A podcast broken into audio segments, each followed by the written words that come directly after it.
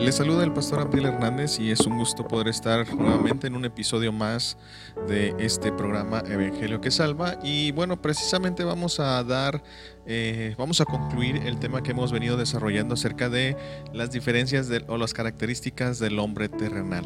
Vamos a concluir este tema. Recordemos que este tema este, está adherido al título principal que es diferencias del hombre terrenal y del espiritual. Ahorita vamos a concluir con las características del hombre terrenal y posteriormente estaremos dando inicio a las características del hombre espiritual. Y bueno, otra característica que podemos encontrar en este hombre terrenal es que este hombre terrenal busca su propia gloria. Sí, definitivamente el hombre terrenal eh, su deseo es buscar su propia gloria. Y lógicamente cuando hablamos de gloria hablamos de algo pues en el cual Él se da a conocer, se exalta o se resalta inclusive algunas características. Y esto no es algo que se dé eh, propiamente de manera natural, sino que, sino que Él busca eso en su vida. Entonces, para este hombre la búsqueda de su gloria es su prioridad sin importar lo demás. O sea, Él se centra en pues ser conocido o reconocido sin importar pues el entorno o inclusive las demás personas que contribuyen con él. Hay personas que muchas de las veces, aunque trabajan en equipo, pues ellos alardean muchas de las veces que son o que fueron aquellos que pues se llevaron el protagonismo, ¿verdad? Que fue su idea, que fue esto, que fue el otro, pues como estamos viendo, para precisamente ser conocidos. Su gloria, eh, pues lógicamente eh, beneficia su ego en ese sentido y pues por eso manifiesta estas conductas. Entonces, lo importante para él no es que Cristo pueda ser eh, visto en su vida. Para este hombre terrenal, la prioridad no es Cristo, es decir, que Cristo sea visto en su vida, sino él ser visto, ¿sí?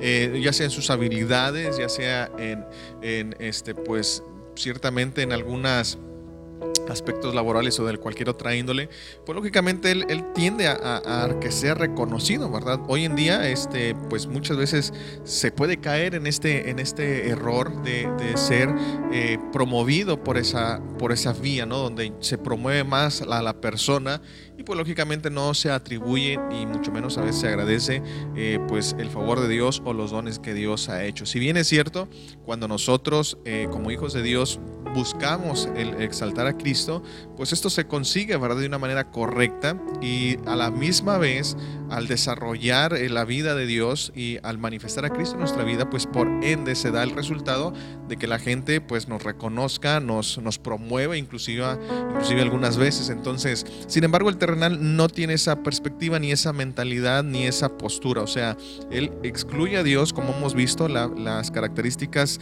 que hemos mencionado de este hombre terrenal por lo general es excluir a Dios y él buscar, manifestar, hacer todo, pues basado desde sus propias fuerzas en ese contexto. Entonces, vemos que precisamente este hombre terrenal pues se centra en esto, eh, no en que Cristo sea visto en él, sino en que él sea el reconocido. Yo eh, en algunos ocasiones me, han dado la oportunidad o he tenido la oportunidad de trabajar y definitivamente, ¿verdad? Cuando la gente nos elogia por algo que hicimos bien, es muy fácil que podamos este, brincarnos esta línea donde, ah, pues que yo soy el mejor o es que yo soy esto o es que yo soy el otro. Pero debemos de mantener siempre los pies, como dicen, sobre la tierra y tener presente, ¿verdad? Que nosotros como hijos de Dios, pues lógicamente es el Señor el que nos da gracia, es el Señor el que nos capacita, el que nos proporciona también habilidades, conocimientos y muchas cosas más para poder desempeñar la función que estemos desarrollando. Sin embargo, este hombre eternal, pues lógicamente, como su, eh, su vida está centrada o, o se fluye desde un ámbito terrenal, pues a él no le interesa Dios, ni mucho menos que él sea visto. Entonces, Él desea ser visto por todos, esa es la finalidad. Y esta gloria, ¿verdad? Que el hombre terrenal o el hombre en sí busca, la escritura la define como vana gloria. Es decir, eh, pues algo pasajero, algo temporal, que si bien es cierto, a lo mejor no, tampoco vamos a caer en esa negligencia, pero hay gente que es muy buena en muchas cosas y lógicamente dice es que yo soy esto, es que yo soy el mejor, es que yo aquello. Es correcto, ¿verdad? No se puede negar, lógicamente. Sin embargo, debemos de tener cuidado de que es una vanagloria y eso es algo temporal, pasajero, que en algún momento este, podemos tener o disfrutar eh, o promover, pero llegará otro donde simplemente alguien nos puede inclusive desplazar o desfasar o como se quiera decir. ¿Por qué? Porque pues lógicamente esto nosotros no somos pues lógicamente eternos, no somos permanentes. Hay quienes, ¿verdad? También pueden llegar pues lógicamente a, desplazarnos y por eso tenemos que tener cuidado en ese sentido, centrarnos, tener los pies sobre la tierra y tener presente de que todo, pues como la Biblia nos, lo dice a, a, nosotros como hijos de Dios, todo es para la gloria de Dios. Entonces, este hombre terrenal busca y construye su propia gloria, obteniendo una falsa seguridad de que por su propia fuerza e independiente de Dios y de los demás, puede sostenerse y alcanzar sus metas. O sea, él tiene esta falsa seguridad, él piensa que es por sus fuerzas, inclusive que pues Dios no intervino en lo que él tuvo o logró y pues lógicamente mucho menos las personas, ¿verdad? O sea que hay gente que dice es que esto es por mi sacrificio, por mi dedicación, pero muchas de las veces no se contempla o inclusive no se involucra o se incluye aquellas personas que estuvieron tal, tal vez apoyándote, que te dieron la oportunidad inclusive de poder hacer esto, poder realizar lo que tú querías, ¿sí? Ah, hubo alguien que a lo mejor confió en ti, te dio esa oportunidad y por eso estás donde estás, pero sin embargo el hombre eterno no ve eso. él dice, esto es por mí, por mi fuerza, por mi dedicación, por mi trabajo, por esto, por el otro. Y pues excluye. Muchas de las veces la familia es un factor importante que nos apoyó. Eh, pues inclusive esos sacrificios que se tuvieron que hacer, la familia estuvo dispuesto a sobrellevarlos con nosotros. Pero este hombre terrenal pues no los incluye. Dice, no, pues eso no, no tiene nada que ver. O sea, yo fui el que hice esto. Entonces, creo que a veces cuando se cae en este problema o en este error, pues lógicamente se omite todos aquellos factores o aquellas personas que estuvieron eh, contribuyendo con nosotros. Siempre, eh, no, nadie surgió de la nada. O sea, siempre hubo alguien que nos dio una oportunidad para estar donde estamos. O sea, no es algo de que pues yo me abrí puertas solo, no, en realidad sí tal vez tu persistencia, tu perseverancia provocó que alguien te diera una oportunidad y por eso estás donde estás. O sea, no fue por arte de magia, ¿verdad? Ciertamente hay un trabajo detrás de todo eso, lógicamente no lo niego como yo lo acabo de mencionar, pero tampoco podemos caer en el hecho de que no él no me ayudó, este no, este aquel no menos, Dios pues ni se diga. Porque, ¿qué pasa? Hoy en día con todo esto que vemos, pues es, es pues hasta cierto punto eh, difícil de no mencionar todo esto que hemos pasado con la pandemia y podemos darnos cuenta de cómo el hombre, ¿verdad? Precisamente al buscar su propia gloria, él dice, yo lo he logrado con mi fuerza y Dios no ha tenido nada que ver. Pero si nos damos cuenta y somos reflexivos y sobre todo honestos, eh, un, virus que no podemos ver, no podemos este, de antemano captar a, a simple vista, puede afectar nuestra salud al grado de impedirnos hacer nuestras actividades que ordinariamente hacemos. Entonces, Creo que es ahí donde podemos ver esa providencia de Dios y esa oportunidad que Dios nos da a nosotros para abrirnos nuestros ojos un nuevo día y poder seguir haciendo o luchando por lo que queremos, ¿sí? Entonces creo que este hombre terrenal al pues como bien lo digo, es una falsa seguridad que dice, pues esto yo lo logré solo, Dios no, ni, ni, ni personas me ayudaron, yo fui solo. O sea, es una falsa seguridad eh, bien lo dice, hasta cierto punto orgullo, es un, ego, ¿verdad? Donde no se quiere reconocer hasta cierto punto. Son muchos factores en ese sentido. Y pues en ese sentido o en esa forma, él denota, ¿verdad? Que él ha hecho todo por sus recursos. Y bueno, la Biblia nos señala por ahí que Dios hace salir el sol sobre buenos y malos. Es una realidad. O sea, Dios es misericordioso para con todos, ¿sí? O sea, eh, en ese contexto, ¿verdad? Todos, eh, hablando a aquella persona honesta que tiene un trabajo honrado, como aquel inclusive que se puede dedicar a robar o, a dañar a las personas, Dios le da esa oportunidad, un nuevo día, no para que siga haciendo esas, esas acciones o esos hechos, lógicamente no es así, sino que le da esa oportunidad pues para que él reflexione y para que de alguna manera pueda mirar o, voltear su mirada a Dios y pues lógicamente pueda dejar que su vida sea otra. Sin embargo, pues por eso La Biblia nos señala este texto porque precisamente Dios a cada quien nos da o nos brinda una oportunidad en este nuevo día que nos permitió abrir nuestros ojos. Si tú abriste tus ojos hoy, es una oportunidad que Dios te está dando, aun cuando tú puedas decir lo que quieras. Si Dios hubiese querido o permitido, este, simplemente por alguna infección, algún virus como lo estamos viviendo, pues no, no despertaríamos, quedaríamos ahí. Sin embargo, Dios te brinda otra oportunidad para que precisamente le reconozcas en tu vida. Entonces, la vanagloria denota presunción, altivez, soberbia, en donde la persona presume lo que tiene y mira con inferioridad y desprecio a los demás, ya sea por su, posición económica. Entonces, notemos esto. Eso es lo que es la vanagloria. Hay una presunción y altivez, una soberbia, ¿sí? un orgullo, donde lógicamente esta persona que busca su propia gloria, el terrenal, como lo estamos viendo, eh, pues lógicamente mira con inferioridad y desprecio a los demás. O sea, hay quienes son muy buenos en su, en su trabajo, en su materia, ¿verdad? Como se puede decir, y son muy buenos, yo no, no puedo negar eso, pero la realidad es de que el hecho de que tú seas muy bueno y eso te haya dado fama y distinción y todo lo que tú quieras, no es una oportunidad, ni mucho menos para eh, presumir o inferiorizar a los demás. Todos somos iguales al final de cuentas y, y creo que por el internet podemos ver y muchas veces referencias de, de, imágenes, ¿verdad? Donde ciertamente en vida pues uno puede tener ser rico y otro pobre, pero una vez que morimos todos vamos al mismo lugar, es decir, a un cementerio, ¿verdad? Ahí no hay preferencias, no hay lugares especiales este, para uno u otro, todos caen al mismo lugar, a la tierra, a un hoyo literalmente y ahí, ¿verdad? Este, todo lo que nosotros pudimos tener o en cuestiones físicas también, todo se desintegra y queda en esencia lo que somos, ¿sí? Simples mortales. Entonces, debemos de tener cuidado si tú has logrado algo y ciertamente le dedicaste tiempo, esfuerzo, ok, es, eso es algo de reconocer porque muchas veces hay adversidades y las personas se dejan vencer por sus adversidades, pero si tú has sabido vencerlas, sobreponerlas y eso te ha llevado a que estés en un lugar eh, pues estratégico de privilegios inclusive, bueno, ten presente que no debes de mirar con inferioridad ni mucho menos este desprecio a los demás, ¿sí? O sea, no caigas en esta característica del hombre terrenal, donde buscas tu propia gloria, sino busca la gloria de Dios, busca el que Cristo sea visto en ti y precisamente Él pueda realizar todos los planes que Él tiene para tu vida. Entonces, eh, precisamente decíamos que este hombre terrenal, este, basado en esta característica, mira con desprecio, ya sea por la posición económica, alguna posición social, ¿verdad? Inclusive, o alguna otra característica o cualidad donde precisamente ya influyen otros factores. Pero bueno, el punto es que en un mundo donde constantemente se promueven las posesiones, riquezas y fama, el terrenal la grandeza y la pompa de una vida de vanagloria.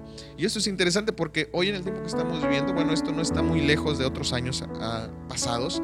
Sin embargo, hoy pues lógicamente, como lo he dicho más de alguna vez, por la facilidad de, del Internet, de las redes sociales, de esta modernidad, donde pues fácilmente uno puede publicar, promover y tantas cosas más, pues eh, todas estas redes sociales muchas veces se caen en esto, en promover ¿sí? posesiones, riqueza y fama. Entonces, hay tres indicadores en este sentido, posesiones, riqueza y fama, que se utilizan para denotar a una persona. O sea, ¿qué posición tienes? Eh, me va a hablar bien de ti, qué tanta riqueza tienes, qué tanta fama tienes, puedes ingresar a mi círculo eh, o, no puedes ingresar a mi círculo. Entonces, tristemente hoy eh, muchos jóvenes precisamente eh, ansían esto, ¿no? La grandeza en ese sentido. Entonces, lamentablemente no todo consiste en esto. O sea, tenemos que ser claros y objetivos en ese sentido.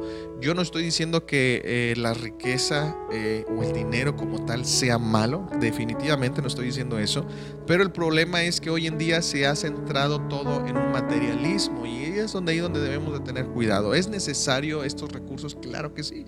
Si, tú este, ya sé que invertiste, como lo decía hace un momento, te esforzaste para alcanzar esto, para poner un negocio, una empresa, lo que haya sido, es, es bueno, es correcto, qué bueno que tú te esforzaste. Yo no te estoy contradiciendo eso. El punto es de que no puedes centrar todo toda tu vida en un aspecto material, porque al final de cuentas eso se acaba. O sea, ahorita puedes tener y tal vez mañana ya no. ¿sí? Entonces, y esto hemos visto, pues no solamente eh, eh, en, la, en, las noticias, sino en la historia también. han habido este, pues, eh, crisis económicas y eso ha afectado a aquellos que tenían mucho y al otro día se despertó y no tenían nada. Entonces, debemos de tener cuidado de no centrar nuestra vida y no centrar en, que esto, la posesión, la riqueza y la fama sea lo más valioso. Debemos de tener cuidado.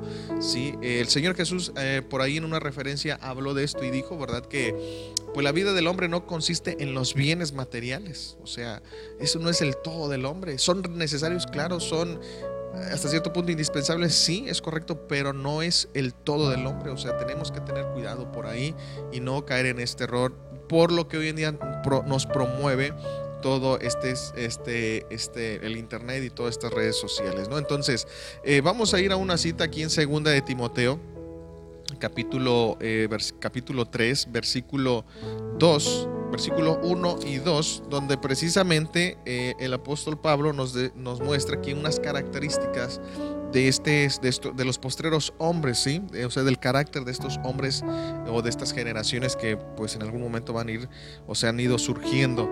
Dice versículo 1, versículo 2, también debes de saber esto, que en los postreros días vendrán tiempos peligrosos, por muchas razones, ¿no? Tal vez enfermedad, tal vez crisis económica, tal vez conceptos ideológicos, muchas razones. Porque habrá hombres, esta es la razón por las cuales se dan estos tiempos peligrosos. Habrá hombres amadores de sí mismo, avaros, vanagloriosos, soberbios, blasfemos, desobedientes a los padres, ingratos, impíos. O sea, y la lista sigue, o sea, hay más características. Yo nada más quiero leerte estos dos porque en este versículo pues muestra la vanagloria. Una de las características de los hombres en estos postreros días es la vanagloria, ¿sí? Aunado a otras más. Entonces, debemos tener cuidado.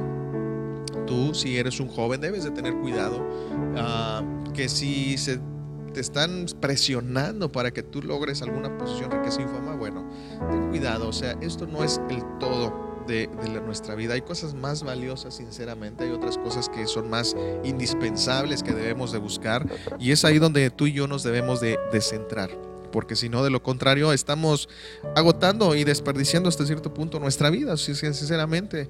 Hoy pues hay mucha facilidad hasta cierto punto de a lo mejor obtener dinero mediante las redes sociales y es lo que muchos aspiran, ¿verdad? Y, está bien si tú tienes la, la oportunidad y la facilidad, pero debes de tener presente esto que aún en tu juventud, si tú inviertes todas tus energías en eso, llegará un tiempo, ¿verdad?, donde habrá otras cosas que no pudiste lograr y ya será demasiado tarde. ¿sí? Entonces, tenemos que, yo creo, balancear y como yo lo dije en un momento dado, eh, ver las cosas como son, el dinero, algún buen trabajo y estos aspectos o de entorno terrenal o material son buenos, son necesarios, claro que sí, pero no es el todo del hombre. O sea, al final de cuentas eso no te va a provocar una felicidad plena o completa en una totalidad. Siempre sentirás que necesitas algo. Hay, ha habido ejemplos, inclusive hay gente, ¿verdad?, que puede tener todo lo que humanamente se puede tener, riqueza y todo lo que tú quieras imaginar, pero aún siempre sigue habiendo algo en su corazón, un vacío de alguna manera, de alguna u otra forma, ¿sí?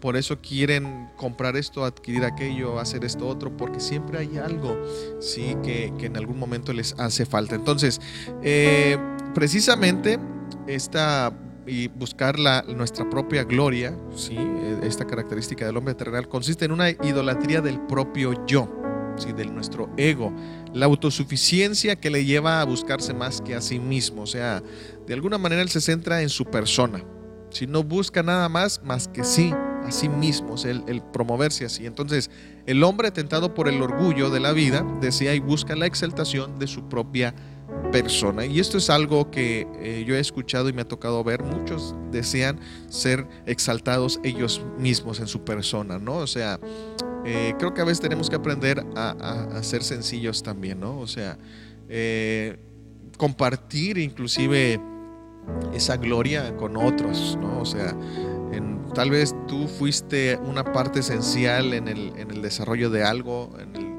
cumplimiento de algo, pero también tal vez hubo más personas que a lo mejor no se ven sus funciones y creo que a veces tenemos que aprender eh, a, compartir cuando nos quieren reconocer nada más a nosotros, involucrar a otros también y decir, ¿sabes qué? Sí, este, gracias, pero mira, también él estuvo participando conmigo, también fulano de tal, también aquella persona que aparentemente tú no ves aquí o que es ni necesaria, ella también contribuye. Entonces, no caigamos, vuelvo a repetir, en, esta, en este error, en esta característica de este hombre terrenal. ¿sí? Entonces, el hombre terrenal persigue aquello que le falta.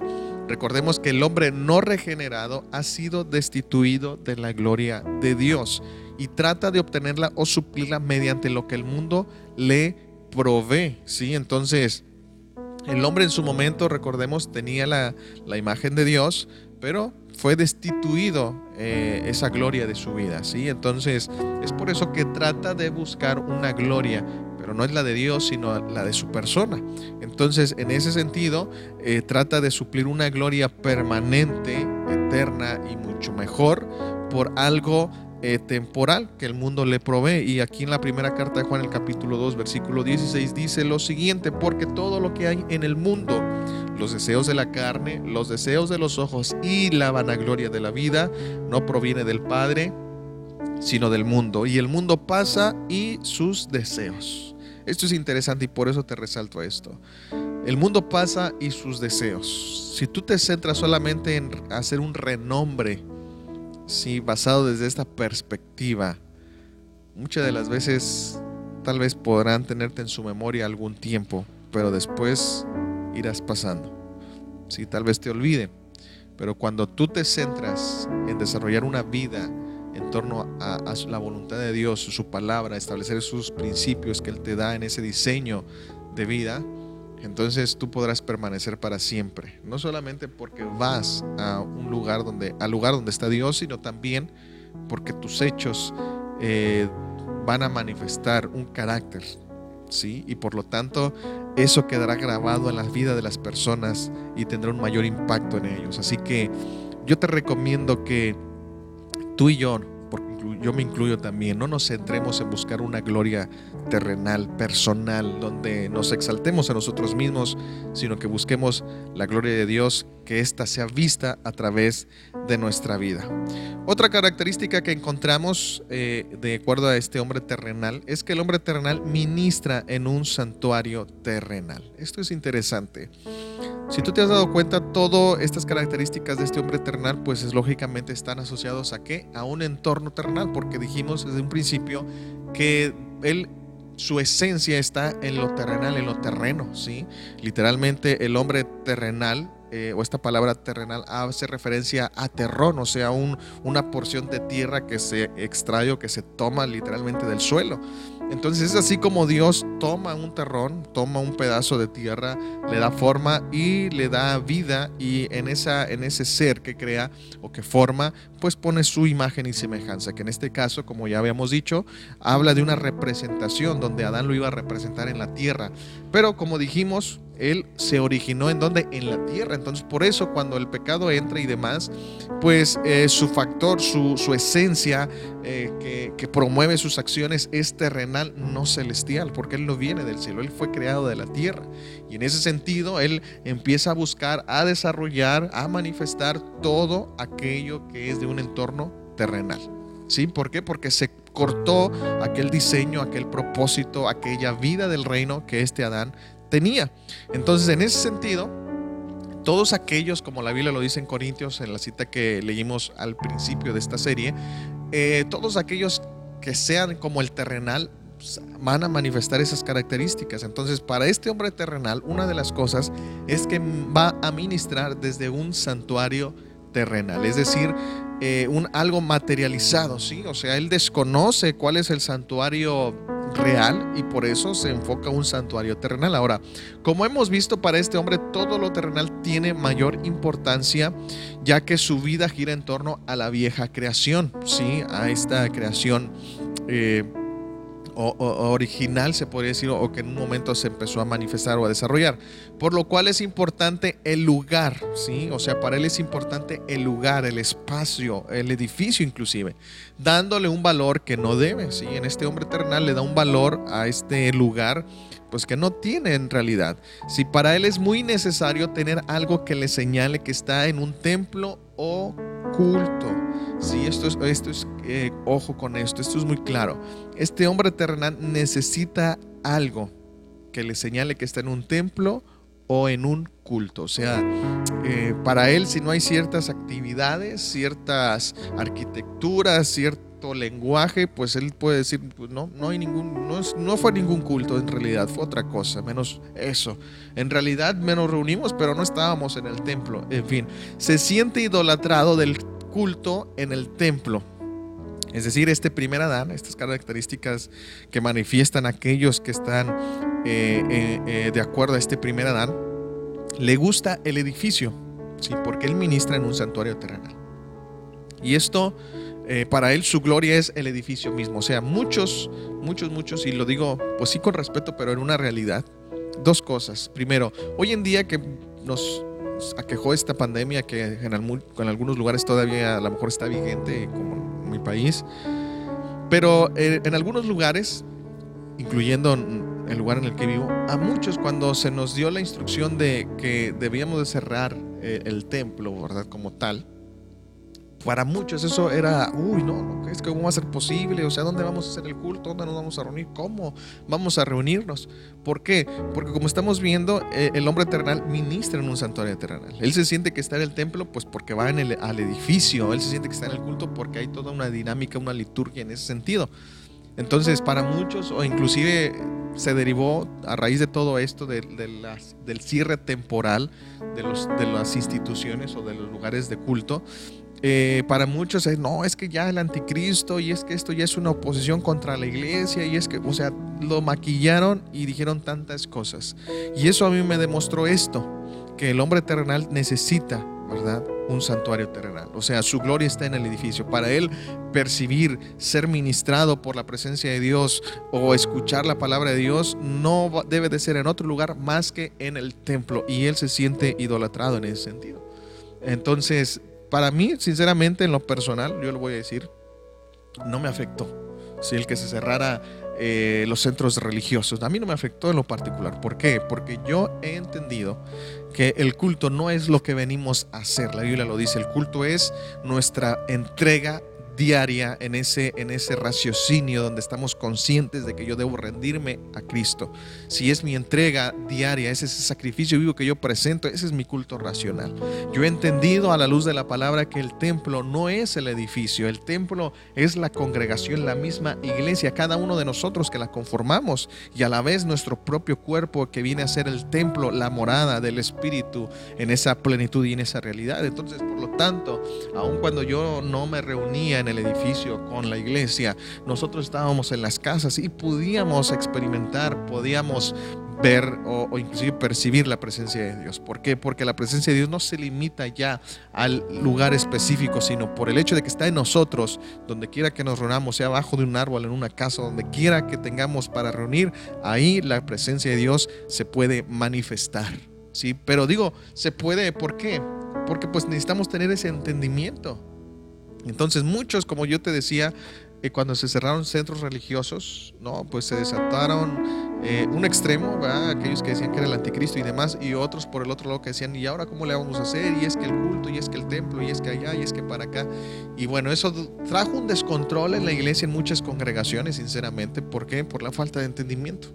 Yo te voy a decir, y te voy a ser honesto y sincero, en la congregación donde yo pastoreo,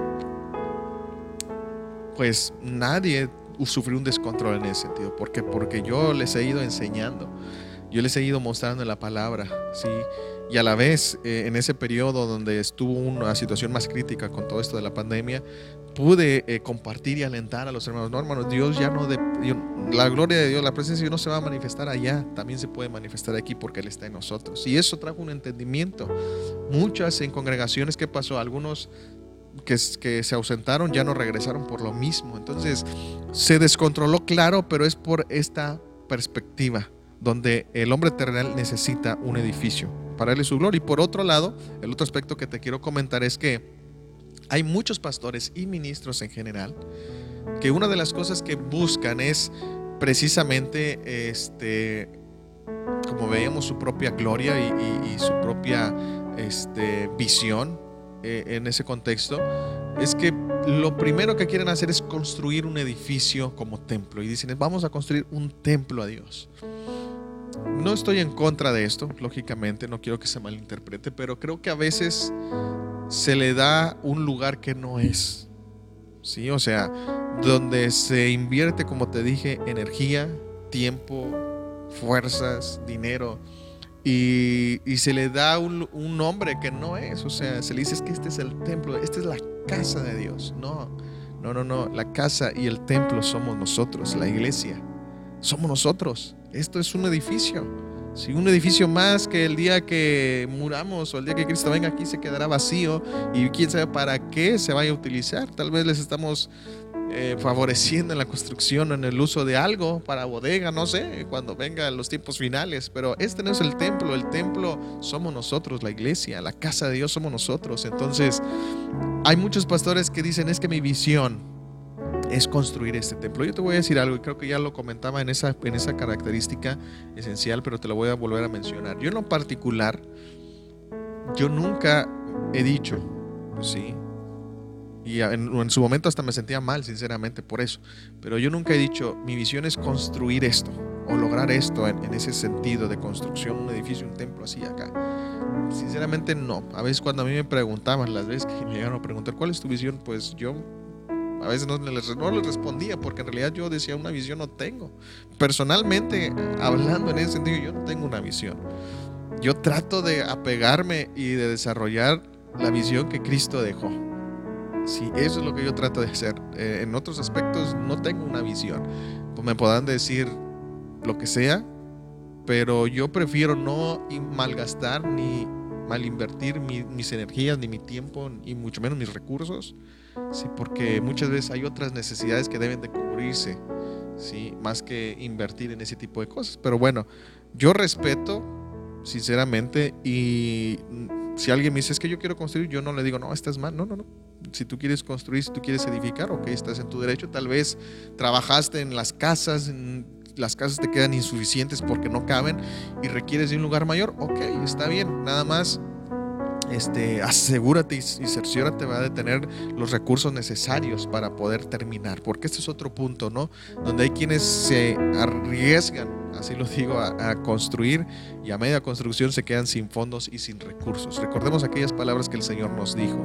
Así que quién, verdad, de nosotros, o que aquel hombre dice que antes de edificar no calcula primero sus gastos, ¿sí? Y precisamente para que cuando empiece a construir y, se le acaben no sea burla de otros. Entonces, a veces nosotros así estamos tristemente. Y no nada más en la construcción de un templo, sino para todo. Yo siempre he estado en contra de eso. Yo siempre he sido o he tratado de ser muy calculador en ese sentido. ¿Me va a alcanzar con lo que tengo o no me va a alcanzar? Si me va a alcanzar, lo hago a lo que me alcance. ¿Sí?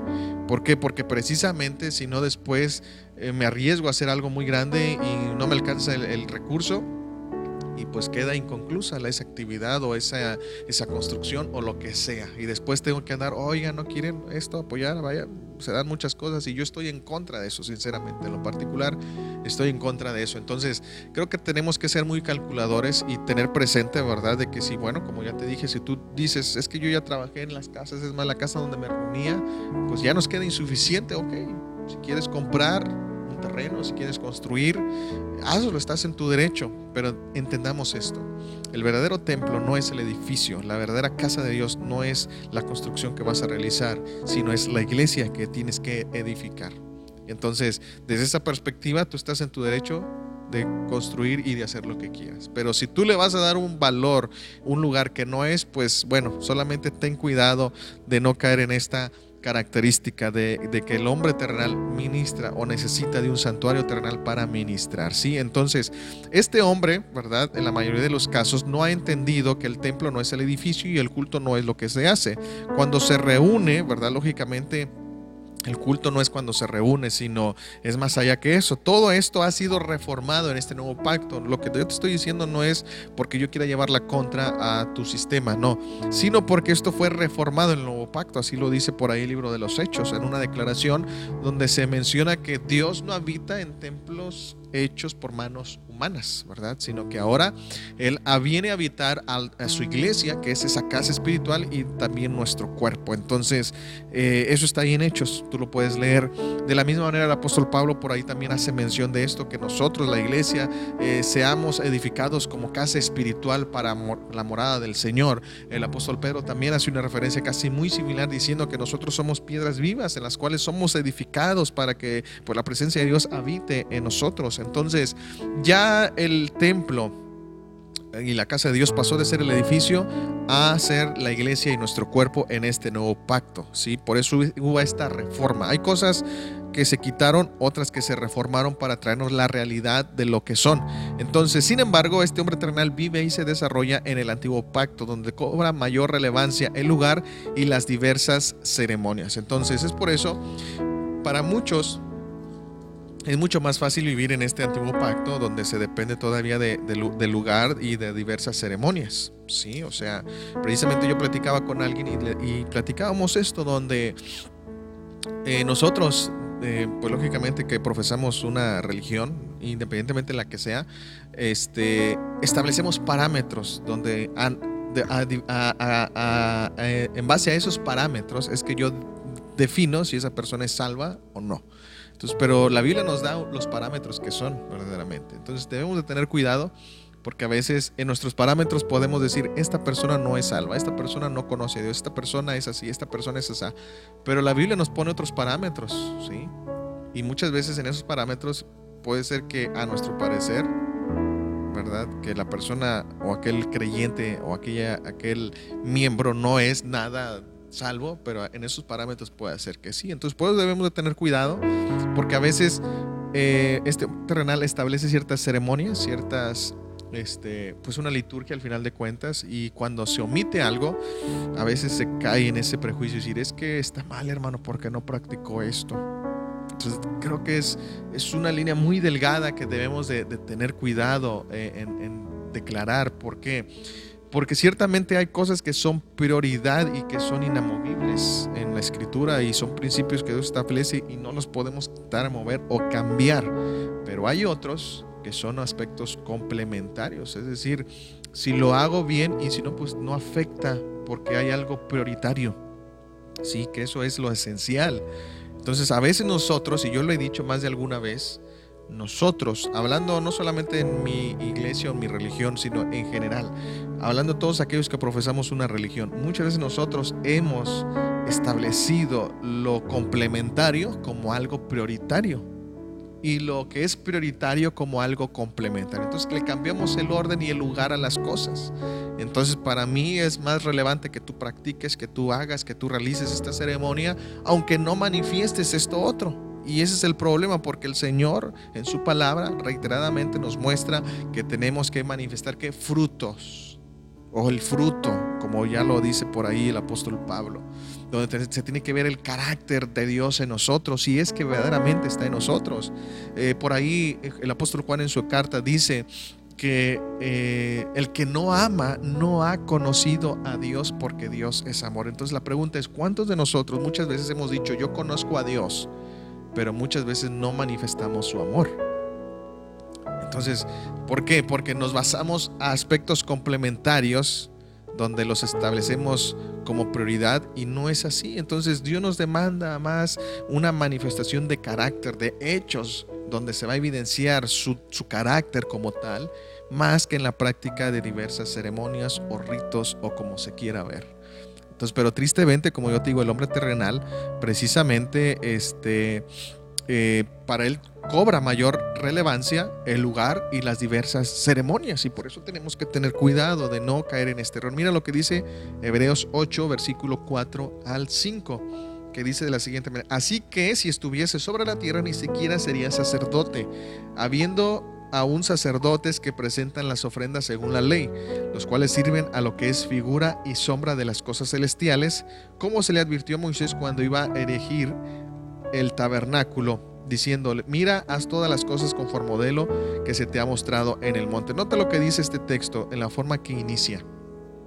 Si estuviese sobre la tierra, hablando de Cristo, si Él estuviese sobre la tierra, dice, ni siquiera sería sacerdote. ¿Por qué?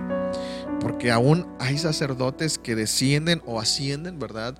Tanto de una cosa u otra, de la tribu de Leví, que era la que se encargaba de la administración en el tabernáculo en todos los sentidos, ¿sí?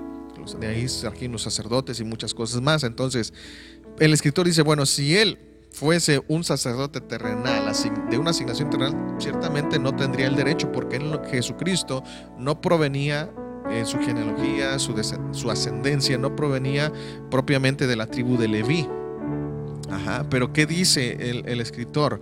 ¿Verdad? Eh, había, seguía habiendo este, sacerdotes que seguían ofreciendo ofrendas según la ley, ¿sí? Y los cuales sirven a lo que es figura y sombra de las cosas celestiales. Entonces, ¿por qué Jesucristo es un sacerdote si Él no proviene de esa tribu de Leví? Bueno, porque como te estoy diciendo, Él no es un hombre terrenal, Él es celestial y por lo tanto, Él es, ejerce el sacerdocio según el orden de Melquisedec, donde Melquisedec no solamente era un sacerdote tal cual en el uso eh, y aplicación del término, sino que también dice que era un rey, ¿sí? donde él ejercía su eh, gobierno en ese sentido. Entonces, por eso es que Jesucristo es un mejor mediador, es un mejor sacerdote porque es según el orden de Melquisedec y no según el orden de la tribu de Leví. En otras palabras, el orden de Melquisedec nos trae, ese sacerdocio, sacerdocio según el orden de Melquisedec nos trae la realidad de las cosas celestiales, cómo se ejecuta ese sacerdocio, cómo se efectúa. En cambio, los sacerdotes de las tribus de Leví solamente se desarrollan desde la perspectiva de la figura y la sombra. Entonces ellos siguen ofreciendo un sacrificio, eh, un cordero y holocaustos y todo este tipo de cosas que son referencias de Cristo. Pero Él es un sacerdote porque Él se entrega a sí mismo y efectúa esa plenitud en su sacrificio de tal manera que con su sacrificio una vez y para siempre es suficiente para el perdón de pecados. Por eso, y tú ves todavía el pueblo de Israel, hay judíos ortodoxos que todavía siguen apegados a la ley, a los sacrificios y a muchas cosas más. ¿Por qué? Porque para ellos Mesías todavía no vino, inclusive ellos ignoran esto, desconocen, no reconocieron a Jesús como el Mesías y todavía siguen ofreciendo sacrificios por sus pecados, cuando Jesucristo lo hizo una vez y para siempre y con eso a nosotros nos ha incluido para ser salvos. Entonces, vuelvo a repetirte, el hombre terrenal muchas de las veces le da mayor relevancia a las que ceremonias y al lugar. Entonces tengamos cuidado de no cambiar lo prioritario por lo que es secundario o complementario, ¿sí? sino efectuemos como es o como son las cosas. Entonces la falta de entendimiento genera que el hombre terrenal tenga un lugar de culto y lo constituya como algo sagrado. ¿Sí? Un lugar, este es el templo, esta es la casa, como yo te decía. En torno a esto genera una liturgia ceremonial provocando un ambiente místico, es decir, una espiritualidad. Ajá, pero pues una espiritualidad muy vaga, se podría decir tal vez o muy superficial inclusive. Sin embargo, fuera de él es todo lo contrario. O sea, mientras está en el lugar y, en, la ceremonia o en el, culto, es un ambiente muy, muy espiritual. Pero una vez que sale de ahí, cambia totalmente. Entonces, esto es algo muy, muy, este, pues, ¿cómo se puede decir? Trillado en ese sentido, ¿no? O sea, que hay quienes, mientras están dentro de, o sea, brota la espiritualidad, pero cuando están fuera del lugar, pues ni se reconocen. Entonces, ¿por qué? Porque no consiste la dinámica de vida en ese sentido. Nosotros, dentro o fuera del lugar, del recinto, como lo quieras ver, del día que se instituye, este, tenemos que seguir siendo los mismos, ¿sí? porque se supone que Dios está en nosotros. Entonces, pero aquí nos damos cuenta cómo el, el, el hombre eternal cambia en esa dinámica. Estando dentro del lugar, pues toma una postura, toma un carácter, toma una esencia y posterior a él, o cuando sale, pues simplemente se olvida de todo eso. Entonces vemos cómo hoy en día se genera una liturgia. ciertamente la liturgia, pues algunos la definen como el orden del culto y ese tipo de cosas, los elementos que integran el, un, culto y cosas así. Y podemos ver cómo las diversas religiones tienen ciertas características litúrgicas, donde inclusive intervienen accesorios o vestimenta, aparte de la vestimenta y algunas otras cosas más. Entonces, pues bueno, o sea, se ha querido, como yo te dije, eh, ganar el favor de Dios a veces desde esa perspectiva, pero va más allá, ¿sí? O sea, no estoy diciendo tampoco que la ropa no es, es necesaria en ese sentido o que no es importante, no, lógicamente la Biblia da ciertos elementos en cuanto a la vestimenta, pero vuelvo a repetir, eh, a veces establece la prioridad en la ropa y no en el carácter. La prioridad en la, en la, en la ropa o en, en, la moda, ¿verdad? Como se pueda ver, pero no en la forma en que manifestamos a Cristo en nuestra vida. Entonces, a veces eso es un problema porque muchos pueden estar muy bien ataviados, ¿sí? Y lo digo así, tal cual, muy bien ataviados, pero su vida o su carácter es todo lo contrario. El Señor Jesús utilizó una palabra o una frase muy, muy fuerte y muy directa, ¿verdad?, contra los fariseos, donde les habló y les dijo, ustedes son sepulcros blanqueados. ¿Por qué? Porque un sepulcro por fuera está muy limpio, está muy pues decorado, muy acabado, muy bien acabado, sí, pero por dentro lo que contiene pues, es muerte, literalmente, o sea, tiene un, un cuerpo ahí pudriéndose. Entonces a veces podemos caer nosotros en ese error. Por fuera presentarnos de una manera es que pues yo soy esto y, y, ando vestido así, pero por dentro estamos muy sucios, ¿no? O sea, en otra ocasión el Señor Jesús declaró de la misma manera también este grupo les dijo, ustedes solamente de labios me honran, pero su corazón está lejos de mí. Y sucede lo mismo, ¿no? O sea, a veces nosotros, el hombre terrenal, cae en esto. De labios honra a Dios, sirve a Dios, hace muchas cosas, pero muchas veces nuestro corazón está distante de Él, donde no queremos su voluntad, no queremos aceptar, no queremos seguir, no queremos vivir, y ese es el problema. Entonces, es ahí donde reitero, a veces hemos cambiado lo que es prioritario por lo que es secundario y debemos de tener cuidado. Entonces cada religión tiene sus lugares sagrados, los cuales llegan a venerar y cuando carecen de ellos muchas de las veces no conocen o no saben la dinámica a realizar, ya que no pueden vivir sin ellos. Una amenaza, eh, uno puede vivir sin ellos, entonces se sienten amenazados cuando se les critica el, del templo y ese tipo de cosas. ¿no? Pues debemos de tener cuidado. Sin importar la religión, en la mayoría de las religiones todas tienen un lugar sagrado, ya se llame ese templo, mezquita, sinagogas o como se quiera llamar, pero tienen un lugar sagrado, ¿sí? Y ellos dicen o constituyen, este es el lugar, este es el lugar sagrado, este es el templo, cambia la dinámica, las formas de, interactuar ahí, no hagas ruido, no corras, o sea, yo estoy de acuerdo. Que eh, toda institución pública tiene ciertas requisitos o ciertas reglas, estoy enterado, estoy en ese correcto, pero la cuestión es que cuando hablamos del templo, como que somos muy enérgicos, no sé cómo explicarlo, somos muy enfáticos, o sea, a veces en un hospital se nos dice que guardemos silencio y a mí me ha tocado ver porque he ido con mi esposa al hospital y, y fíjate el contraste, en los hospitales a veces se nos pide que, nos guardas, que guardemos silencio en la sala de espera donde vamos a estar ahí y me ha tocado llegar a la sala de espera y se escucha un murmullo o más que un murmullo, mejor dicho. Se escucha ahí como todos están hablando, otros con el celular escuchando música a todo volumen. Y el problema es que cuando hablan a la, persona, pues a veces la persona no oye por todo eh, el ruido que hay, en esa contaminación ambiental de ruido que se escucha. Pero eso sí, vamos a un lugar de esta índole, un lugar sagrado, un templo, mezquita, como lo quieras llamar, y entonces ahí somos muy enérgicos, muy estrictos y, regañamos a nuestros hijos y casi a todo mundo, guarda silencio, cállate, no hagas esto, no, y cambia la dinámica, ¿sí? Entonces creo que debemos de tener cuidado, tampoco caer en ese extremo, como yo dije, es un lugar destinado a, un, a una, para una reunión, para un centro, como un centro religioso, está bien. Yo, yo no tengo ninguna objeción, como ya te mencioné. Pero no caigamos en el error de decir, es que este es un lugar sagrado. No, no, no. O sea, no, no caigamos en ese error, ¿sí? Porque precisamente por eso se derivan muchos otros conflictos también por ahí. Y bueno, la última característica y para terminar, el hombre terrenal, para este hombre terrenal su ciudadanía es terrenal. ¿Sí? Para este hombre su forma de vida o conducta está ligado a su ciudadanía, es decir, la forma que él vive o manifiesta, pues está acorde al lugar o al país al que él vive. En este caso yo soy de México, pues lógicamente, pues mi cultura y muchos factores de esa índole van a inmiscuirse, van a influenciar hasta cierto punto y muchas de las veces si yo no me doy cuenta hasta puedo promover ese, ese tipo de vida, esa conducta. ¿sí? Entonces se llega a promover más la forma de vida de su país, es decir, al lugar al que pertenece, que el reino de Dios. Entonces por eso este hombre terrenal habla y promueve desde esta perspectiva, donde inclusive si él va a otro país, ¿verdad? A evangelizar, como se dice, eh, pues muchas de las veces quiere cambiar aspectos culturales en aquel lugar, en esa persona. ¿Por qué? Porque él trae un paradigma cultural, eh, pues nacional en ese sentido. Entonces él quiere de alguna manera que otros vivan como él vive de acuerdo a su país, pero debemos de tener cuidado, ¿por qué?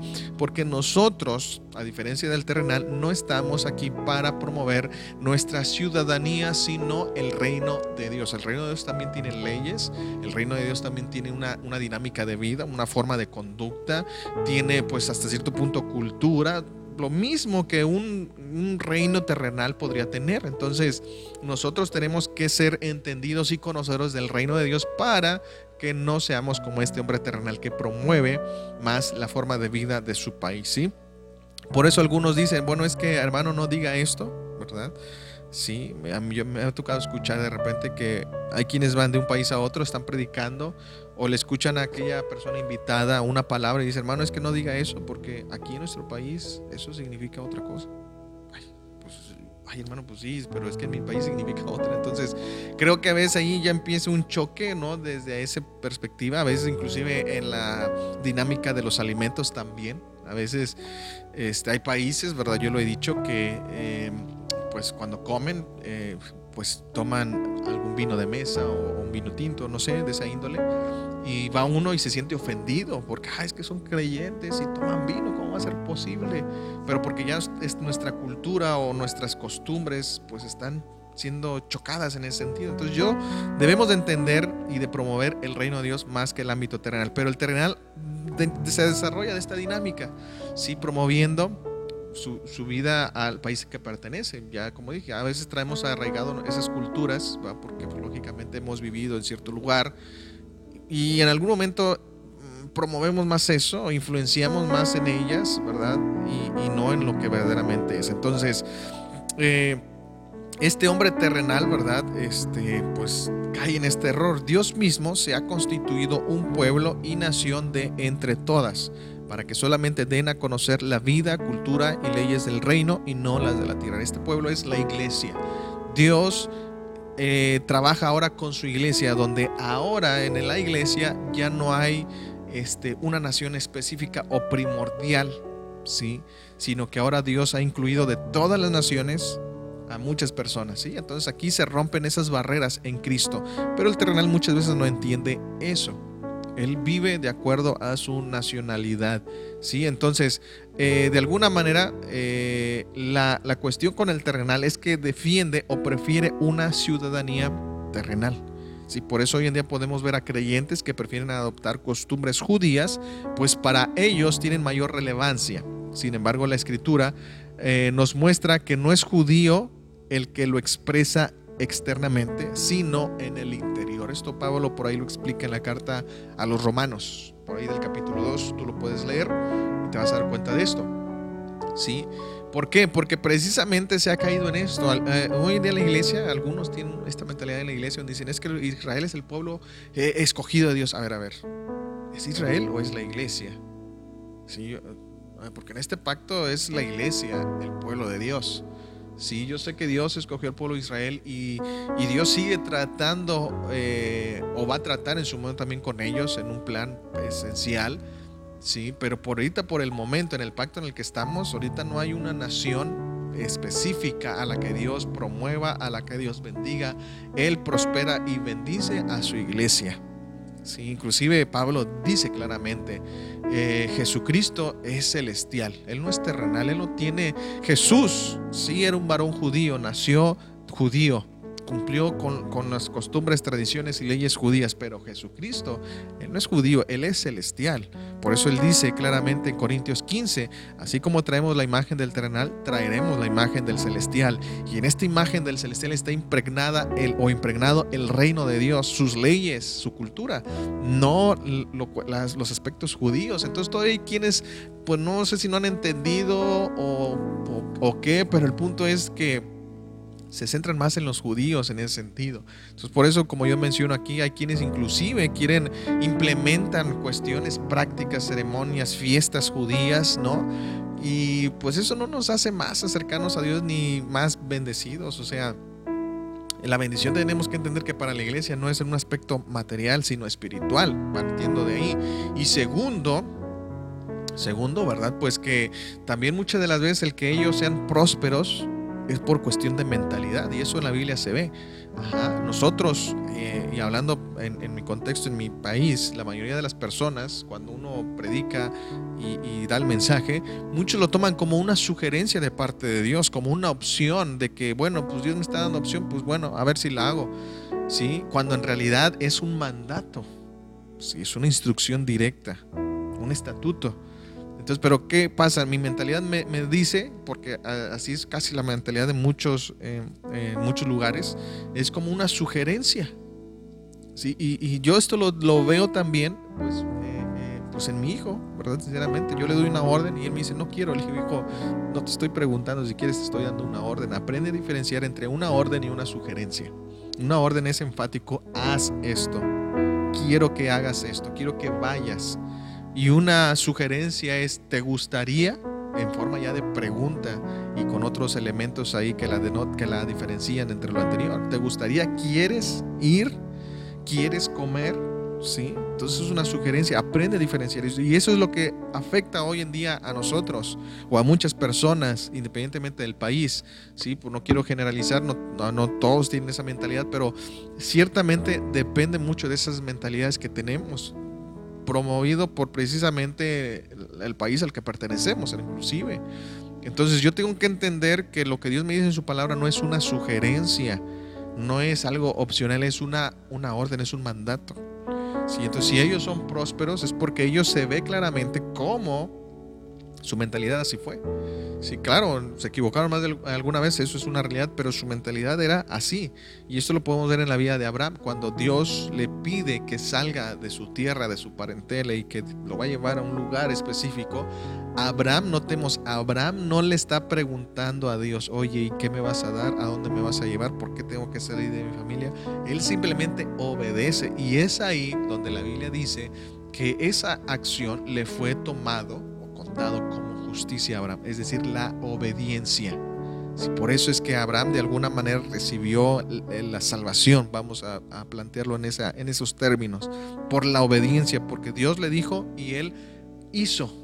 ¿sí? Él no cuestionó a Dios de por qué, para qué, cuándo, cómo, dónde, a qué horas. No, no, me dices que me salga de mi tierra. Ok, agarró sus cosas, su esposa, vámonos. Dios me está diciendo. Notemos, él no conocía a Dios en ese momento, él pertenecía a otro pueblo. Sin embargo, él no cuestionó y de alguna manera ese es el parámetro que sirve para el pueblo de Israel. ¿sí? Esa mentalidad, yo voy a hacer. Sí, vuelvo a reiterar, se equivocaron más de alguna vez, es cierto, pero si tú analizas detenidamente muchas de las instrucciones que Dios les daba al pueblo de Israel, a los judíos, ellos no preguntaban, ellos hacían. Hubo uno que otro que a lo mejor quiso revelarse a Dios y cuestionó y preguntó y demás, pero la mayoría obedecía al instante a lo que Dios le decía. Entonces, aquí la bendición o la prosperidad de esa nación no depende de que sean los judíos, sino depende de una mentalidad, de hábitos y otros elementos más. ¿Sí? ¿Por qué? Porque precisamente Dios ahora trabaja con su iglesia y la Biblia que señala claramente en Efesios 1, versículo 3 en adelante, que nosotros somos bendecidos en Cristo Jesús en lugares espirituales con toda bendición espiritual. Entonces, primero tienes que entender que la bendición no es en términos materiales, sino espirituales que tú y yo tenemos. A Israel sí se le prometió, a los judíos sí se les prometió una, una prosperidad o una bendición en un aspecto material. A la iglesia no. Entonces, si tú mezclas o confundes, pues te puedes desanimar ciertamente porque a lo mejor estás esperando una bendición material y pues no te la da o sea, en ese, en, ese uso.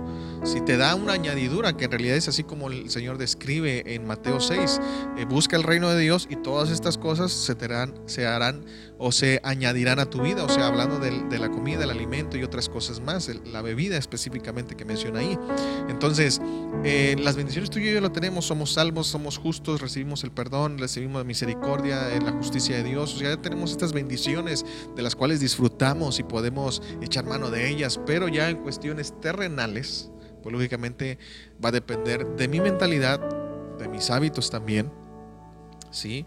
Y pues lógicamente entendiendo los tiempos de Dios. Así de sencillo. Y Dios lógicamente puede prosperar tu vida material también, ¿sí? Pero ah, implica ya aquí en términos generales una administración de tus recursos o de los recursos que Dios te provee. Pero bueno, ese no es el tema en particular. El punto es de que hay quienes en la iglesia, como no han entendido esto, pues implementan, yo te dije, eh, ritos, ceremonias, fiestas judías. ¿Sí? Otros más, pues inclusive ya se van a, cuestiones genealógicas, ¿sí? cuestión de judíos y ese tipo de cosas. A tal grado que le rebuscan y al último salen diciendo, es que sabes que tú, yo pertenezco a esta tribu. Bueno, entonces debemos de tener cuidado, porque la misma Biblia lo dice, no es judío el que lo es que externamente. O sea, ellos se jactaban de que eran judíos por cuestiones de la circuncisión y otros aspectos más, pero precisamente este, el Señor les reitera esta, esta referencia, ¿sí? que no son judíos ellos, sino aquel que lo hace en su interior, es decir, que verdaderamente aplica, vive en conformidad ¿sí? a la palabra, a, la, a la, voluntad de Dios. ¿sí? Entonces, en ese sentido, ¿sí? Este, Pablo en todo este capítulo 2 del versículo 17 hace ese contraste donde ellos se jactaban, ¿verdad? Precisamente en practicar, en no cometer ciertas cuestiones idolátricas, sacrilegio y demás, se jactaban de la ley. Sin embargo, eh, Pablo los confronta y les infraccionan la ley, o sea, la deshonran. ¿Sí?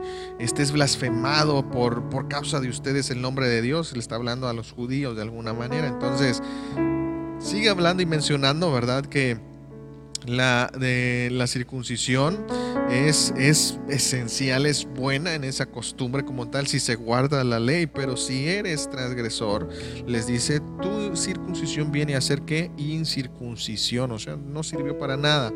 Entonces dice, pero si el incircunciso guardare las ordenanzas de la ley, no será tenida su incircuncisión como circuncisión, y el que físicamente es incircunciso, pero guarda perfectamente la ley, te condenará a ti, que con la letra de la ley y con la circuncisión eres transgresor de la ley. Y es aquí donde dice Pablo, no es judío el que lo es exteriormente, es decir, en práctica de ceremonias, ritos y ese tipo de cuestiones, sino que es judío el que lo es interiormente y la circuncisión es la del corazón, en espíritu, no en letra, la alabanza de la cual no proviene de los hombres, sino de Dios. En otras palabras, hoy tú y yo, ¿cómo pudiéramos aplicar esto? Bueno, definitivamente así tal cual. Tú y yo a veces podemos decir es que yo soy cristiano, hijo de Dios, esto o el otro. Pero no vivimos en conformidad a la palabra o a la voluntad de Dios. Y entonces hay quienes a lo mejor no están en la iglesia, a lo mejor nunca se han parado un culto, pero viven en más temor de Dios tienen más temor de Dios que tú y yo. Y ese es una, un breve ejemplo de lo que Pablo está diciendo aquí. Los judíos dicen, no, pues yo tengo la circuncisión, practico esto, no hago aquello, no hago el otro. Este, aparentemente, ¿verdad? Pero dice, pero infraccionas la ley, o sea, no la cumples. Y aquel que no es judío, aquel que ni siquiera se ha efectuado este, este rito de la circuncisión, vive y practica más la ley que tú, aun cuando no la conoce a la perfección. Entonces le está diciendo, aquel que es incircunciso, esa incircuncisión se le toma como algo, como la circuncisión, es decir, como aquel que está apegado a la ley. Y aunque tú puedes ser judío por ascendencia, por eh, nacionalidad, por el rito que tú quieres, no es judío el que lo es exteriormente, sino el que es interiormente, el que ha entendido y el que vive para Dios en conformidad a su palabra. Y es lo mismo, estas palabras repercuten para nosotros en ese plano, ¿no? La podemos dar esa aplicación donde no es creyente o cristiano aquel que está en un lugar nada más, en un templo o en un culto, sino aquel que verdaderamente vive y refleja el temor a Dios. ¿Sí? Así de sencillo. Entonces, a la iglesia eh, el terrenal, perdón, se apoya en sus costumbres y las implementa en la iglesia en la forma de servir, ¿sí? Y adorar a Dios. Sin embargo, el problema no es cómo adora o cómo sirve, sino en querer implementarlo como un parámetro o fundamento que debe regular la iglesia. Como ya te decía yo, se tienen estas costumbres donde precisamente se establecen como parámetros de acuerdo a mi nacionalidad, a mi cultura, y si no lo haces así, pues entonces yo defino no eres. Mira, una ocasión te voy a contar una experiencia que me pasó eh, estando ya en una iglesia, yo ya pues era salvo, o era salvo en ese momento, ya tenía tiempo. Y recuerdo que llegaron a, esa, iglesia, se hizo una actividad de jóvenes y llegó un, predicador con un sequito de jóvenes, ¿sí? Y pues venían así como que muy modernizados para ese tiempo. No recuerdo el año exactamente, pero para ese tiempo venían así como que muy modernizados y cosas de esa índole, ¿no? Entonces recuerdo que estaba la alabanza, los cantos, y este predicador, pues yo lo había conocido años atrás de una manera muy diferente. Nada más para que te des una idea, en aquel tiempo eh, predicó, pues eh, presentablemente, traía saco, corbata, su cabello bien arreglado, presentable, ¿verdad? Formal, vamos a decirlo así. Y aclaro un paréntesis, no tengo nada en contra de la ropa, vuelvo a reiterar, solamente para que te des cuenta en esa postura que a veces cae eh, basado en este punto. Y esta ocasión venía totalmente diferente, o sea, pantalón de mezclilla, camisa, que a mí eso es irrelevante, como ya te dije, el cabello rapado, o sea, pelón, como se podría decir, sin cabello, se lo voy a rapado, barba de candado, así, cosas por el estilo, o sea, muy, muy moderno, vamos a, muy juvenil en ese sentido, ¿no? Y empieza, pues bueno, a nosotros nos cayó raro porque ya había estado ahí en una ocasión predicando y ahora venía totalmente diferente, ¿no? Y entonces empieza la alabanza, empiezan los cantos y, y, pues él empieza a brincar y a saltar y no, pues muy, muy, muy efusivo, no, voy a decir entregado porque como ya te dije, eso no denota nada. Muy efusivo así, ¿no? Cantando y brincando y levantando sus manos y todo. Y en eso yo estaba casi atrás, unos cuantos pasos atrás de él, yo estaba simplemente aplaudiendo porque para empezar, este, yo no me sabía esas canciones que eran para ese tiempo modernas, ¿sí? Este, yo no me las sabía, yo casi nunca escucho y hasta la fecha canciones muy modernas y mucho menos las implemento en, cantos dentro de la iglesia porque pues como reitero, a veces no me las sé o simplemente no me gustan y pues no, porque lógicamente eh, involucra ya más instrumentos y cosas por el estilo. El punto es que yo no me las sabía. Sí, y, pero yo estaba aplaudiendo y pues de una forma muy solemne, ¿verdad? A mi parecer, aplaudiendo nada más y pues viendo todo lo que estaba sucediendo. Entonces en eso él estaba muy efusivo, muy así, y de repente se voltea conmigo, se me queda viendo, porque yo no estoy haciendo lo que él está haciendo, ¿sí? Y me dice esto, fíjate, me dice, ¿que no eres libre? Salta, que no eres libre. Y yo a pesar de que en ese tiempo todavía no era no tenía esa preparación ministerial, ni mucho menos, pero pues tampoco desconocí algunas cosas. Para mí dije, a ver, a ver, esto no tiene nada que ver con libertad. Sí, este, porque la hacía, si Cristo está en ti, pues eres libre. Y ya bueno, me dice esas palabras, se voltea y sigue aplaudiendo y haciendo lo que estaba haciendo, que hasta cierto punto era un poco llamativo. Después cuando empieza a predicar, pues yo creo porque me vio a mí y algunos otros más a la misma iglesia, porque no nada más eran jóvenes, sino también adultos, empieza precisamente a alardear de muchas cosas. No, es que no les debe de dar pena, palabras más, palabras menos, parafraseando lo que él dijo. No les debe de dar pena esto, no les debe dar pena el otro. Y, en aquel tiempo el, templo o, el edificio en el que estábamos, el lugar en el que estábamos, no tenía un piso de concreto, sino que era tierra, literalmente. Entonces se sienta en, el, en la tierra y dice, no les debe de dar pena que esto, que el otro, a ensuciarse. Y agarra tierra literalmente de la que estaba hacia su alrededor y se la unta en los pantalones, se la restriega en los pantalones.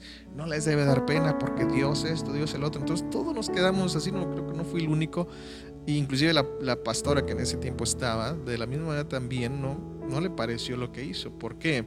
Porque él estaba basando algo por eh, algo personal, ¿sí? O sea, para él la libertad de Cristo consistía en hacer esas proyecciones un tanto innecesarias, ¿sí? Superfluas, de alguna manera. ¿Y qué pasa?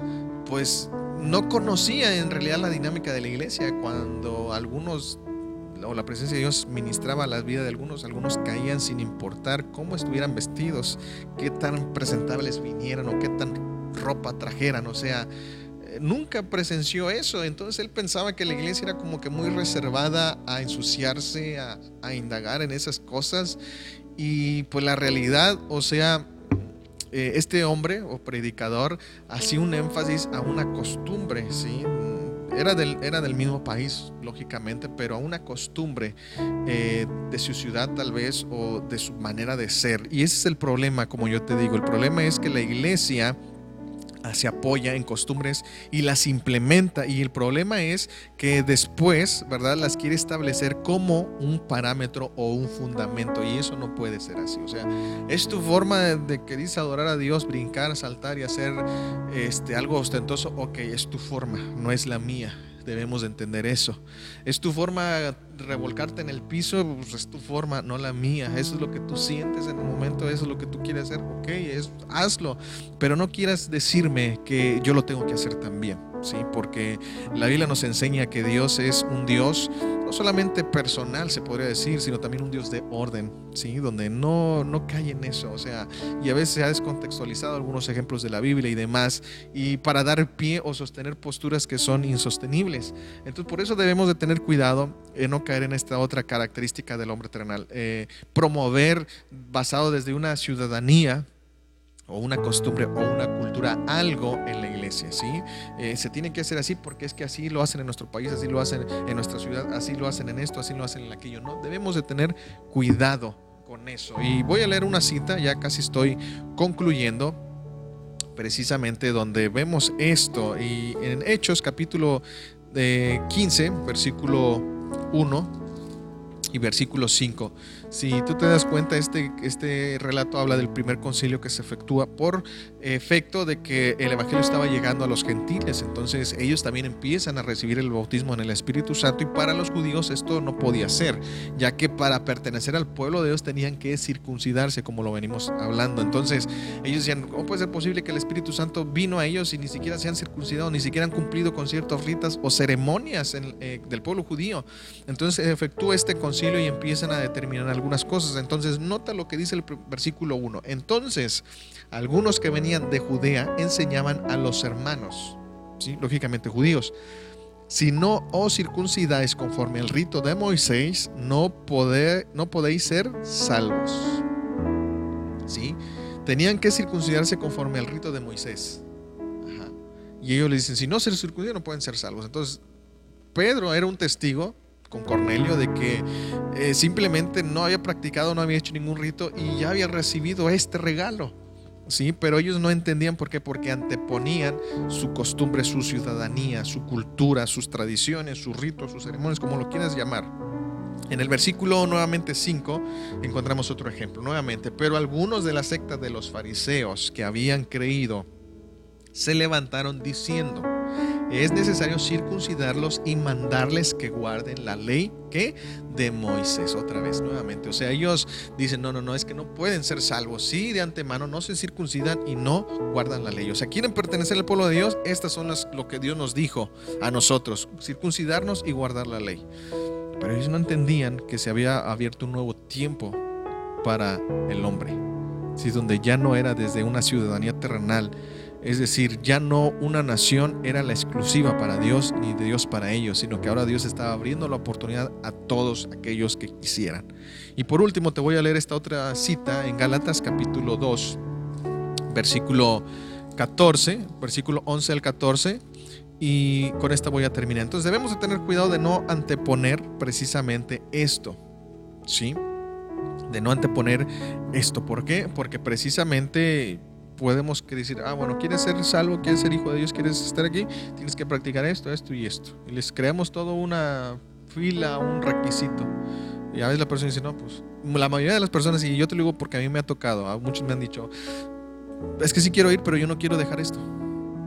Le digo, no, no, no, es que espérate, no se trata de que porque ya vayas vas a dejar. O sea, yo no te estoy diciendo que dejes algo para que puedas estar ahí. Yo te estoy invitando para que escuches, conozcas y ya lo demás, pues ya veremos. Tú tienes que conocer a Cristo primeramente, tienes que saber que Él murió por ti, Él perdonó tus pecados y Él está para restaurarte. Pero de lo demás, o sea, no te adelantes. Yo a veces sí les digo, o sea, porque muchos me dicen, no, es que sí quiero ir, pero es que yo todavía sigo haciendo esto. Yo no te estoy cuestionando eso, o sea, Tú necesitas conocer a Cristo, conocer el propósito de Dios para tu vida, eh, la forma en que debes de vivir y ya de lo demás, pues lógicamente el Espíritu Santo va a tratar contigo, o sea, ya eso es aparte. Sí, entonces, ¿por qué mucha gente dice eso? Porque muchas de las veces les anteponemos. Quiere estar ahí, bueno, nada más que tiene que venir vestido de esta forma, tiene que hacer esto, tiene que ser el domingo, tiene que ser... Y le ponemos una lista y ese es el problema. Entonces tengamos cuidado.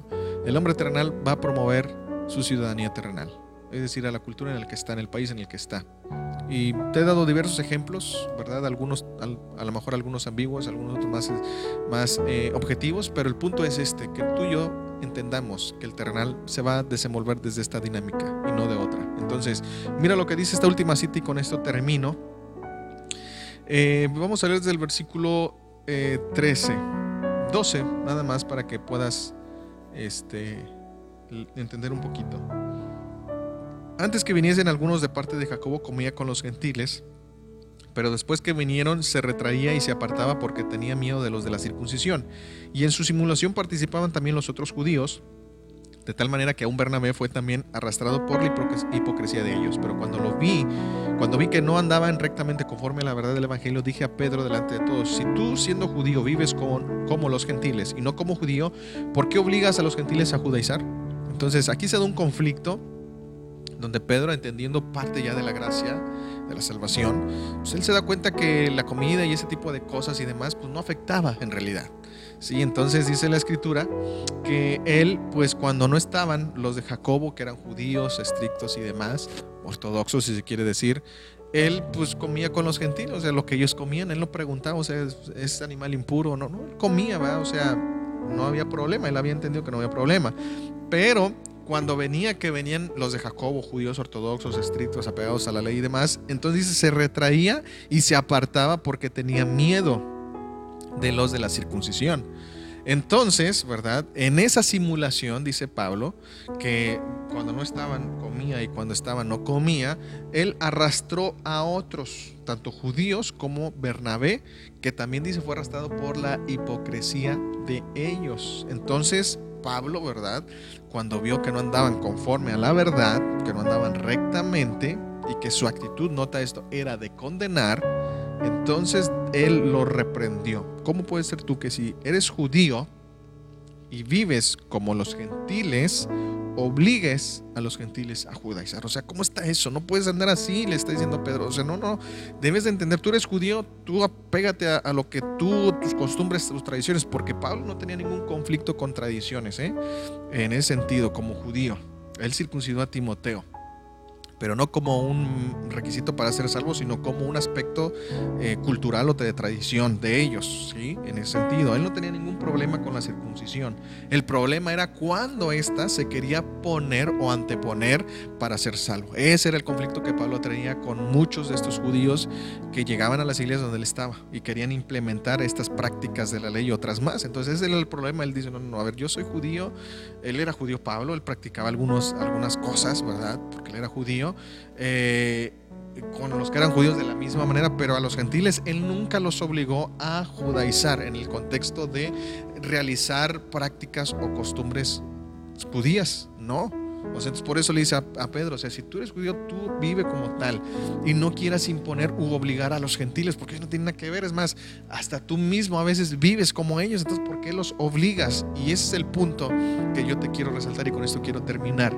El hombre terrenal antepone sus características, ¿sí? Impone, obliga a otros, tienes que vivir así, tienes que hacer esto porque esto lo dice la cultura, nuestro país, la, la, tantas cosas.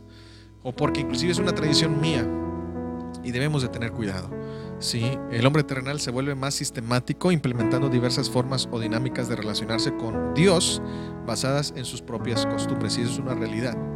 El hombre terrenal tiene muchas costumbres en las cuales él se basa para tener una comunión con Dios y es por eso que él dice, yo tengo una comunión con Dios, porque se basa en esas costumbres, cuando la realidad es que si fuéramos a lo mejor, o como yo le he dicho, si Dios nos hablara así directamente, nos diría, oye, pues tú dices tener una comunión conmigo porque practicas esto, pero en realidad pues, ni siquiera demuestras que eres mi hijo.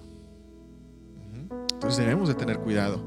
Ese es el punto y esta es esta característica por la cual la expresamos, la conocemos, la damos a conocer para que no caigamos en este error. Si tú eres pastor, si tú eres una persona que, que inclusive quieres a lo mejor entrar a una iglesia, debes de conocer también esto porque te va a ayudar para que evitarte en un futuro a ti el caer en este error. Y si tú eres algún pastor o alguien de esta que desarrolle algún ministerio, pues ten cuidado de no anteponer tu cultura, tus costumbres o tu ciudadanía ante los lineamientos que el Señor establece. Y como conclusión, el hombre terrenal desarrolla una vida terrenal, la cual por muy buena que parezca, pierde de vista las prioridades que el reino de Dios establece, trayendo como resultado el desconocimiento de la vida en Cristo, por lo cual conocer dichas características nos hace estar listos para no reproducir este diseño. Y en, énfasis, ¿verdad? Es, siendo enfáticos, este es el diseño o estas son características que de ninguna manera debemos de manifestar, debemos de reproducir en nosotros. Si yo te las comparto es para que tú y yo veamos y empecemos a notar la diferencia, ese contraste entre el terrenal y el espiritual y por ende nos eh, manifestemos todo aquello que proviene de Dios. Así que, pues bueno, esta fue la primera parte de este, de este tema, diferencias entre el hombre terrenal y espiritual que se tituló Características del hombre terrenal. Eh, en breve estaremos eh, realizando subiendo precisamente la, otra complemento, que son las características del hombre espiritual, para que estés al pendiente y también puedas escucharlas y de la misma manera puedas tú eh, pues eh, ser edificado a través de cada una de ellas. Recuerda que también tenemos por ahí nuestro Facebook eh, en nuestras páginas, bueno, principalmente Facebook Evangelio que Salva, así lo puedes o así nos puedes buscar, Evangelio que Salva en Facebook, también en YouTube, también tenemos algún otro material de encaminado en otra desde otra perspectiva, pero con la misma esencia de, dar a conocer a Cristo, que también de la misma manera se llama Evangelio que Salva. Y pues bueno, nos diversas eh, plataformas donde subimos estos podcasts, que es Spotify, Evangelio que Salva, Anchor, Evangelio que Salva, este, Apple Podcast, Evangelio que Salva y Google Podcast también, que de la misma manera con el mismo nombre, Evangelio que Salva. Entonces son las diferentes eh, plataformas en las cuales estamos, por si tú deseas por ahí este, buscarnos y suscribirte y seguirnos o como se diga, ¿verdad? Pues estás, o te hacemos la invitación para que estés al pendiente, ya que en todo lo que es de podcast casi subimos el mismo contenido de así pero en YouTube y por ahí en Facebook subimos un material diverso, ¿verdad? Ya sea eh, algunas, algunos textos, frases, eh, algunas breves explicaciones de algunos otros temas pequeños y de ese tipo de cosas. Entonces, para que puedas seguirnos, puedas eh, accesar a esas plataformas y pues a la vez puedas tú por ahí este, seguir nutriéndote de la palabra del Señor, que como decimos, la finalidad de este programa, de este, de este medio es ese, poder compartir y poder dar a conocer a Cristo. Así que te invitamos para que nos puedas seguir y puedas suscribirte por ahí a las diversas plataformas en las que estamos. Así que bueno, yo me despido, es un gusto haber estado con ustedes y pues por ahí está, estate al pendiente del siguiente episodio donde iniciaremos las características del hombre espiritual. Nos vemos hasta el siguiente episodio. Bendiciones.